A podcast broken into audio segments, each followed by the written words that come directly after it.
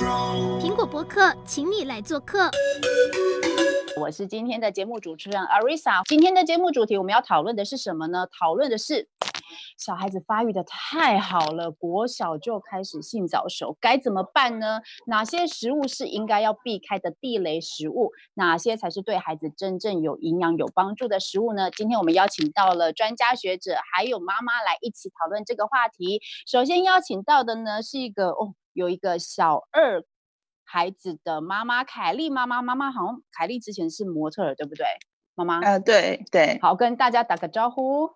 嗨，大家好，我是凯丽妈妈，我有一个二年级的女儿，今天很高兴可以跟医生还有跟老师可以一起探讨小孩子的话题。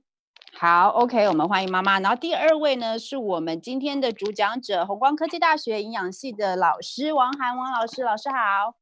嗨，大家好，我是红光科技大学营养系的老师，然后很关心、很开心可以莅临到现场。OK，欢迎老师。然后第三位是中国医药大学附设医院中医医师赖婉玉赖医师，医师好。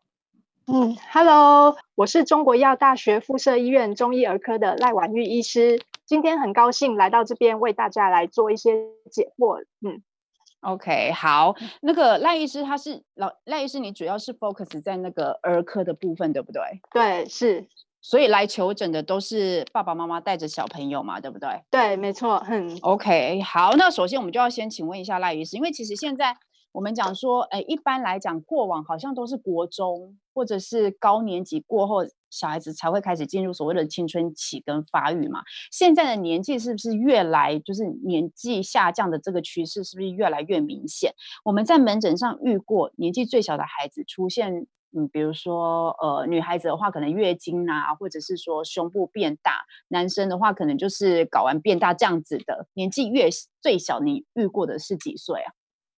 我目前在门诊遇过年纪最小的，其实有三岁的小女生哦。然后她一来就是妈妈讲说，她两边的乳房、胸部都发育了。那其实呢，那个美眉来啊，因为其实你看一个小小小孩，两个胸部就已经隆起了。他们一开始家长也是很紧张，所以就是会带她到一些西医那里去做一些检查。然后检查之后，一些抽血数据都没有问题。那后来这个美眉主要就是一些单纯性的乳房增生的问题。那其实这也是其中比较良性的性早熟的其中之一。那后来仔细去问他们一些饮食的状况。那妈妈会说啊，他们可能在自己会喜欢吃一些咸酥鸡呀、鸡排这一类的。那可能他们在吃的时候，小朋友可能就会讨着要吃，可能会给他吃。那像是如果说他们有吃到一些比较高热量的食物，像是 cheese，，或者是妈妈有提到像是一些鹅啊，那吃了之后，他会发现说，哎，那个小美眉她的胸部又会再变大颗一点。所以啊，这些饮食高热量或或或者是含有一些含锌类比较高的，有可能会就是有可能会让这一类的小小孩的一些发育的过程会比较明显一点。那另外呢，还有一个就是我我之前是在长庚医院那里当担担任医师，那那时候呢，其实就有遇到一个差不多小三的小女生来，那来的时候呢，也是就是有一些嗯。月经来的问题，那其实她已经来了，那家长就会开始说，诶，他其实我们会这么晚发现，就是因为他一直以来都长得很好，所以我们特别不会去注意他是不是有生长方面的问题。结果一来就是来月经，那通常这一类的，已经有第二性征，像是月经出现的话，都是已经我们说很明确，就是性早熟的状况的话，这时候其实要赶快来找医师来做求诊的问题，嗯。医师，我想问一下哦，人家讲说女孩子如果月经来的话，她就不会再长高了，是真的吗？嗯，为什么？当进入青春期的时候，你的生长速度哦就会突然上升，好，嗯，然后之后就会开始下降。那男生也是，那我们一般女生第二性征出现的第一个就是会先出现胸部发育，那大概一到两年之后可能会有一些阴毛发育的状况，接着月经就会来。那你当你开始乳房发育之后呢，你的你看它的生长速度就会慢慢增加。月经之后有没有？你看到它的生长速率就下降了，变慢了。对，所以大家就会发现到说，哎，其实你到月经来之后，其实它的生长速度其实就已经是在下降的哦。那小男生其实也是类似这样子的。那小男生比较特别的是，他们通常都是阴毛开始发发育之后呢，它的生长速度就会冲上去。那它生长速度到高峰期的时间，其实是会比女生稍微晚一点的，大概晚个两年左右。所以你才会发现说，哎，为什么都是女生一开始长得比较快，那后来男生是比较晚一点，后来会追上去，是这样子。哎，那一般我们会说，哎，到了月经之后，其实我们骨头在生长，其实中间会有一个生长板。那如果说你有一些性早熟的过程，性早熟的状况的话，会有分泌一些性荷尔蒙。那这个性荷尔蒙呢，它其实会加速你的生长板愈合。那当你的生长板愈合起来的话，你的身高可能长的速度就会变慢，或是几乎就没有空间可以再做生长了。嗯，那如果已经来了的话，怎么办？嗯、中医怎么调？我听说有人会因为这样子带小孩子去打停经针，哎，这个有用吗？对，对呃。一般停经针就是西医来讲的卢普林，它其实是一个嗯性早熟的治疗的药物之一。嗯，那其实如果说当我们其实遇到性早熟来，其实越早发现越早治疗，它的效果是越好的。那当刚刚有跟大家讲到，当小女生已经月经已经来了，这种来到我们门诊，我们可能要治疗的药物什么效果，其实就没有越早过来的治疗效果好。所以你你。通常如果说只是刚出经来，这时候用一些停经针，或是来我们用一些中药赶快治疗，有可能会让他这个是诶，我们说发育速度减缓下来。但是呢，如果他已经来了，稳定的一年月经来，你要来再去做一些治疗，可能它的成效就不是那么好。所以才会一直提倡，请家长要多多注意自己小朋友一些第第二性征发育的状况，那及早发现这些问题，及早治疗。嗯嗯嗯嗯，OK，好。在节目开始之前，我跟大概跟凯丽妈妈聊一下，哦听说就是你身边也有亲朋好友的小孩子，很早就已经就是就像刚刚医师讲的这个状况，是不是？对。呃，我听我的邻居哦，因为我们邻居很多都是大概同年纪的小朋友，然后邻居有一个三年级的，呃，一样是女生，然后她妈妈就跟我说，哎，她已经开始胸部已经开始发育了，对，那我现在就有点担心，我女儿虽然长得很高，但是她现在我我会感觉就是她的胸部一边比较小，一边稍微比较大一点点，然后我就不时会去摸她，说会不会痛，因为我好怕她。真的就是性早熟这样子，对。那医生如果说像这样子的状况，呃，是我我也是要一直去就是关心他吗？就是去摸摸看他会不会痛，还是说其实这样子一一边稍微有一点点肉，其实是呃正常的？因为我女儿算是长得比较高，然后比较肉一点。那医师，那医师，嗯，对，就像他这样子，到底要怎么观察？对、哦，我们通常啊会首先我们还是会请你们要看看她现在第二性征发育的状况。那小女生最早就是胸部，所以我们会看她胸部，你可以摸看看她的，我们胸部会有一个乳头，乳头下面其实你会摸到一，如果说有在发育，你摸看会摸到乳头下面有一块小小的乳牙。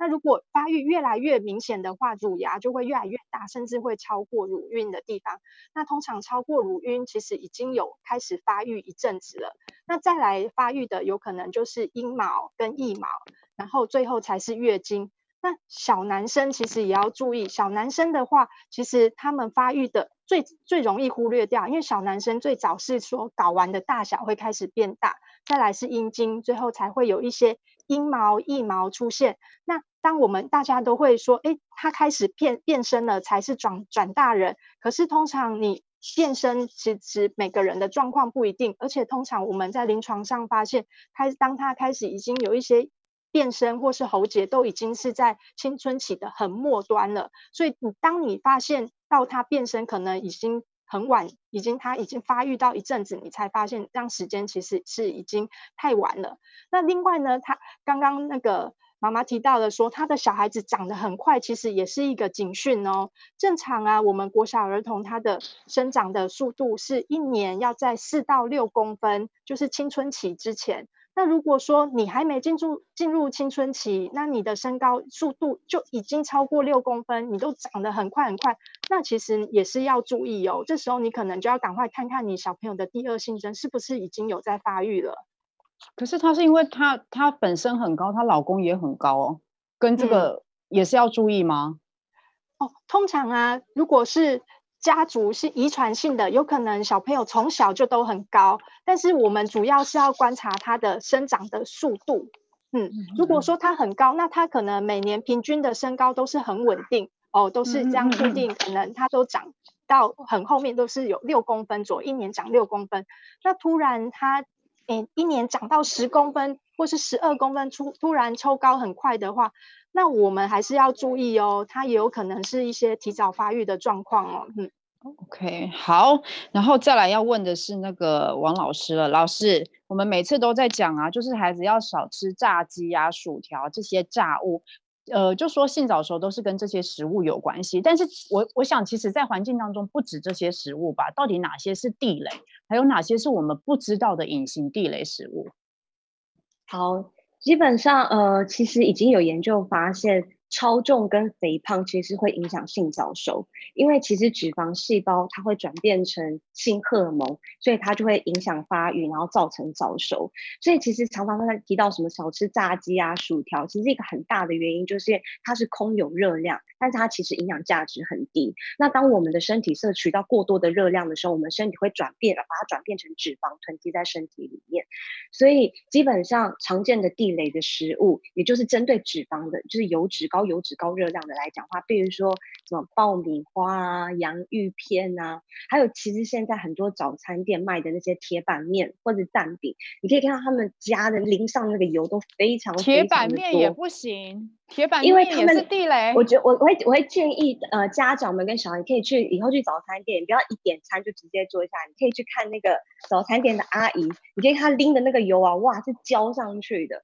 所以它其实这个些油脂的量其实非常的高，所以就我们就会建议，其实比如说，如果你今天想要吃玉米，因为爆米花玉米，那我们就会建议妈妈，其实我们可以自己在家里烤玉米，你就算涂上一层奶油，很香很好吃，然后其他都比爆米花来的好。所以其实我们都会建议，就是自己料自己手做食物，然后吃到食物的原型。然后呃，另外你自己自己手做的话，其实你也可以拿捏这些佐料的一些多寡。所以这些都会是比较好的一个选择。那另外还有一个其实很危险的地雷的食物就是糖，精致的糖。那因为糖会造成肥胖。那我们每次在介绍糖的时候，我们都会说一天不可以摄取超过五十克的糖。这个糖是米字旁的糖，而不是有字旁的糖。那米字旁的糖呢，其实就是精致的糖。然后就是空有热量，嗯、另外一个糖叫做有字旁的糖，它就是我们所谓的多糖类，比如说像米饭啊或者淀粉。那我现在针对的就是米字旁的精致的糖，不可以一天不可以超过五十克。那其实这危险的地雷非常非常的多，比如说你现在去外面看的那些手摇饮、手摇饮的饮料。它含糖量非常的高，嗯、然后你去便利商店，你去看那种宝特瓶的饮料，嗯、就算是果汁哦，宝特瓶的饮料，它的含糖量有些是二十克、三十克，甚至四十几克。你这样喝完一瓶宝特瓶的果汁，你就摄取了四十多克的精致的糖，已经超过上限了。所以基本上，嗯、对，不然就是大家有没有去常常，因为妈妈就觉得，哎，那我喝现榨的果汁，我去外面买那种现榨的果汁，嗯、对啊，对啊，对啊，对。对，可是现榨的果汁就会发，你会发现，其实我们没有没有到很建议的原因在于，第一，其实它现榨的果汁这个水果，你无法去控制它的品质，所以它会有一个食安上面的疑虑。另外一个就是，嗯、如果今天这个果汁不甜，其实老板也是会额外再加糖进去的。哦、好，那如果我今天说，比如说柳丁汁，像有没有有没有卡车上面很还会卖那种柳丁汁？对对对对对。那那我用一个杯子，比如说像那种大家常常就是嗯。烤肉啊，用那种纸杯很小的杯子，你要不要猜猜看，里面是大概挤了几颗柳丁？可以有那个小杯子，就是那种吐槟榔的那种小杯子的量，几颗柳丁？几颗哦？嗯，那个可能也要三四颗吧。是吧？对，很好，很对，大概四颗的量。所以，嗯、哼哼可是你看，我们一天，我们一人建议的是一日五蔬果，就是两份水果。你可以看到这一小小杯，它里面就有四份的水果了。所以你可以看到小孩子看到这一小杯柳丁汁，嗯、哇，好开心！他绝对不会只喝一杯，因为他觉得好好喝。所以一喝马上那个含糖量其实就很容易就过量了。对对，没错。所以我们较较强调的就是。就是糖跟油脂就会都是会造成肥胖，它那种肥胖基本上都会去影响性早熟。然后另外，其实我想要带到一个就是很重要的，就是塑化剂的部分。就是塑胶的容器。嗯、对，因为我们很多的食品的盛装都是用塑胶的容器，所以其实，在塑胶容器，我们一定要知道，其实你看每一个保特瓶或塑胶制品，你往下看它的底部，它都会一到七的编号，一到七的编号代表那个是塑胶不同的材质。嗯不同的材质有不同应用的方法，不同的耐热性，所以我就要建议妈妈们在去盛装这些就是食物的容器器皿的时候，若是使用塑胶的话，要看一下它是怎么，它适合什么样的调理，适合盛装什么样的食物，来去避免因为塑化剂而导致呃就是性早熟的一个现象。我有问题哦，就是刚刚那个老师有提到，就是说也呃那个油不能够摄取太多。那如果是好的油，比如说像我们知道的椰子油啊、橄榄油这种是好的油，那这个是在你刚刚指的范围以以内吗？嗯、那我我也要问一个啊，是呃，你你觉得椰子油、橄榄油是好油，是真的吗？老师，你 界定的好油是哪些？那哪些油是对孩子的健康来讲比较不 OK 的油？对，老师帮我们讲一下。好的，其实，在油脂上面，我们又分成动物性来源跟食物性来源的油脂。那其实，在油的推荐的话，我们会推荐植物性来源的油，也就是它是属于这种不饱和脂肪酸。那动物性的来源的油脂，它的饱和性的饱和的脂肪酸的比例会比较高，我们就不建议像什么猪油啊、牛油啊。等等，那所以刚刚提到的植物油，可是这些都好香哎、欸，这些都好香、欸，对，这些孩子会很喜欢、啊，都是罪恶的深渊，对，因为其实，哦、对，因为其实，呃，另外我想要告诉妈妈们，就是不同的油脂，其实它不是一种油，就是适合煎煮炒炸全部用，它因为每一种油脂都有适合的一个温度，所以每呃。对，所以比如说像猪油、牛油，它就适合非常高温。所以，比如说像油炸那种，嗯、所以当油炸起来，它会有一个香气，它就是会让人觉得哇哦着迷，会很想吃很多的。嗯、所以以油油以油类来讲的话，植物性的油我们会说是好油，动物性的油我们会比较避免摄取。但是植物、嗯、呃动物性的油有有例外，就是鱼油，因为鱼油它鱼含的油就是属于这种不饱和脂肪酸的比例是很高的。嗯哼哼，OK。所以，那刚刚妈妈讲，呃的橄榄油跟那个什么椰子油，这些是 OK 的。哦，对，然后在植物油的部分，其实，嗯嗯呃呃，椰子油它的饱和脂肪酸的比例会偏高，所以我们会建议就是橄榄油啊，或者是橄榄油、芥花籽油，嗯、对对，或者芥花籽油等这样子的油脂的选择是会比较好的。OK，芥花籽油，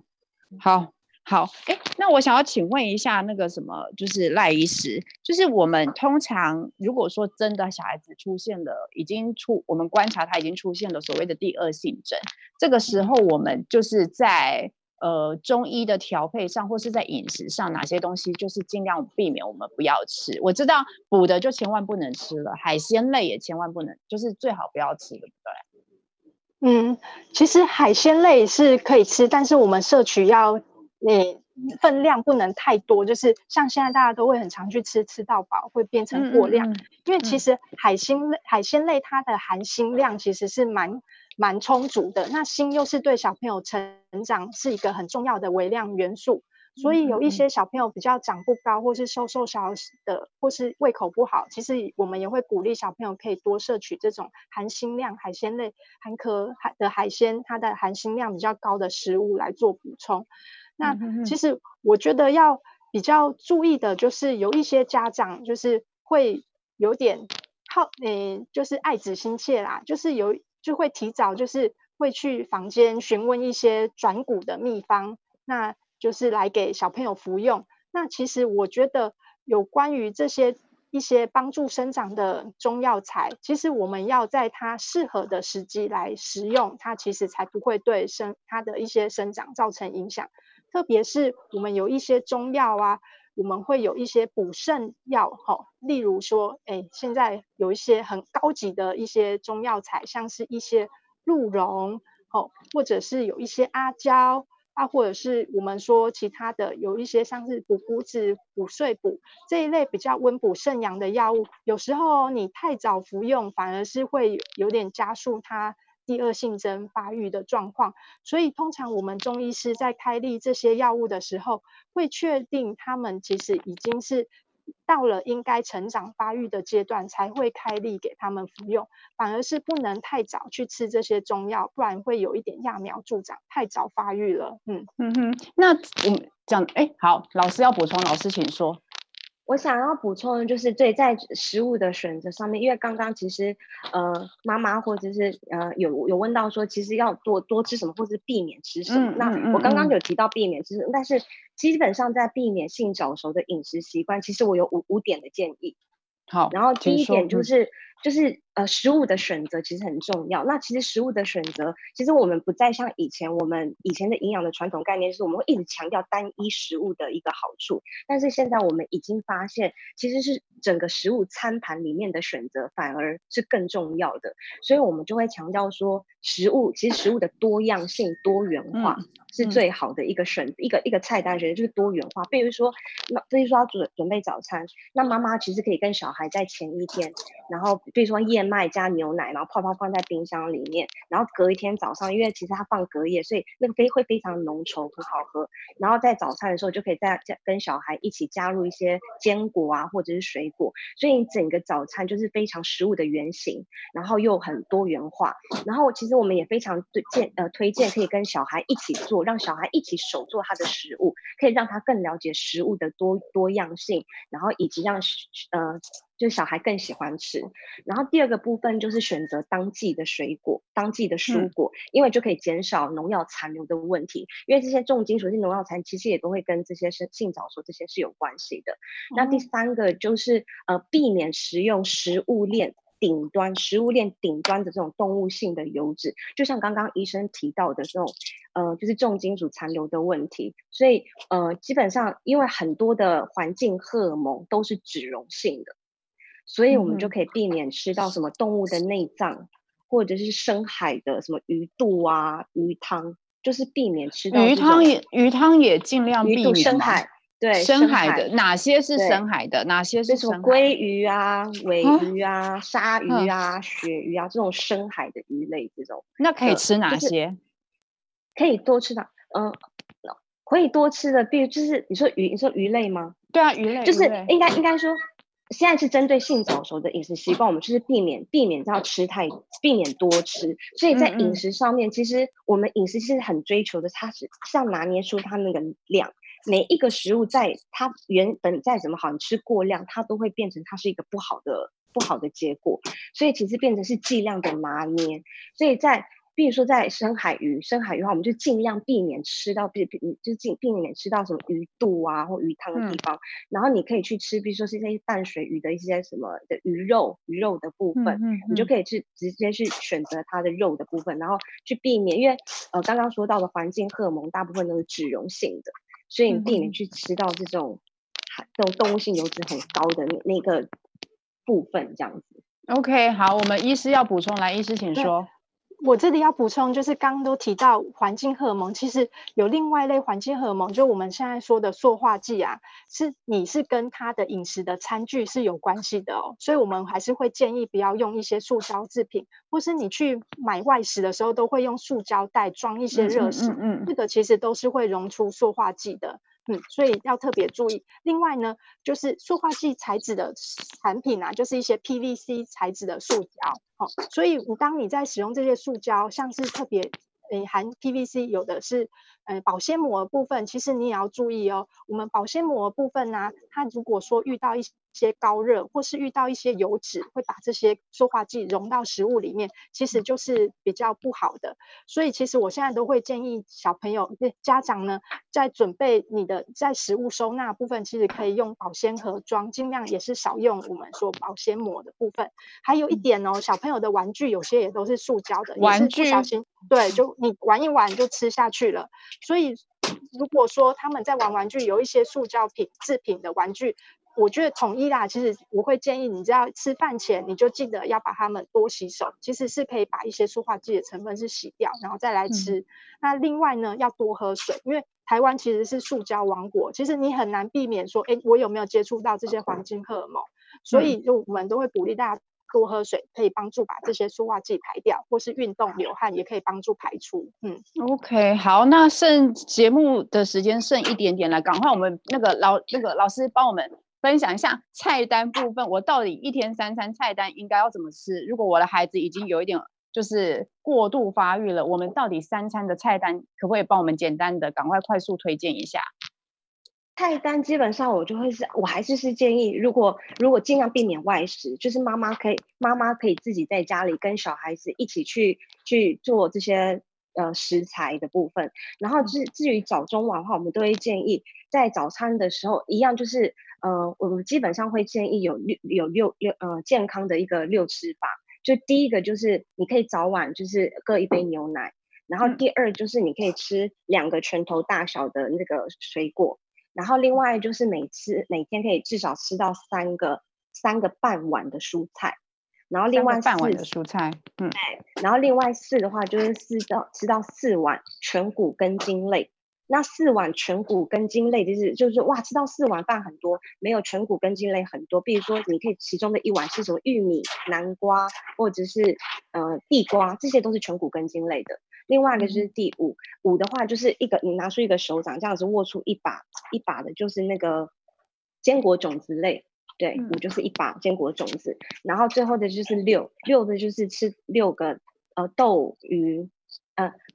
豆鱼蛋肉类，豆鱼蛋肉类，嗯、对，是依序的顺序，然后就吃到六份。嗯、那一份的话，就是我们三根手指头这样伸出来，这样子，这样子就是一份，所以就是吃到六份。嗯、对，这样子其实就是一个均匀的饮食就是食物的多元化、多样性，其实都是避免掉这些性早熟或者是肥胖的一个非常好的一个方法。嗯，好，最后来医师补充，请说。哦、对，因为我我刚刚好像忘了提醒大家，就是我们说发现第二性征，嗯、其实什么时间点发现很重要，刚可能漏讲了，嗯、特别请大家注意哦，如果小女生八岁之前胸部就发育，女。或是十岁之前月就有月经来，这种其实就是第性早熟哦。那男生如果是九岁之前出现第二性征哦，有一些阴毛或是睾丸变大，这些其实也是性早熟的问题。那为什么会特别这样要大家注意呢？其实有少部分的性早熟，其实有可能跟一些中枢神经的肿瘤，像是脑部的肿瘤，或是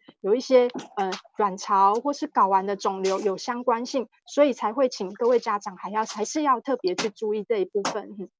OK，好好，因为时间的关系，我们节目今天就要到此告一个段落了。非常三位来宾，呃，非常感谢三位来宾的参与，谢谢大家，拜拜，拜。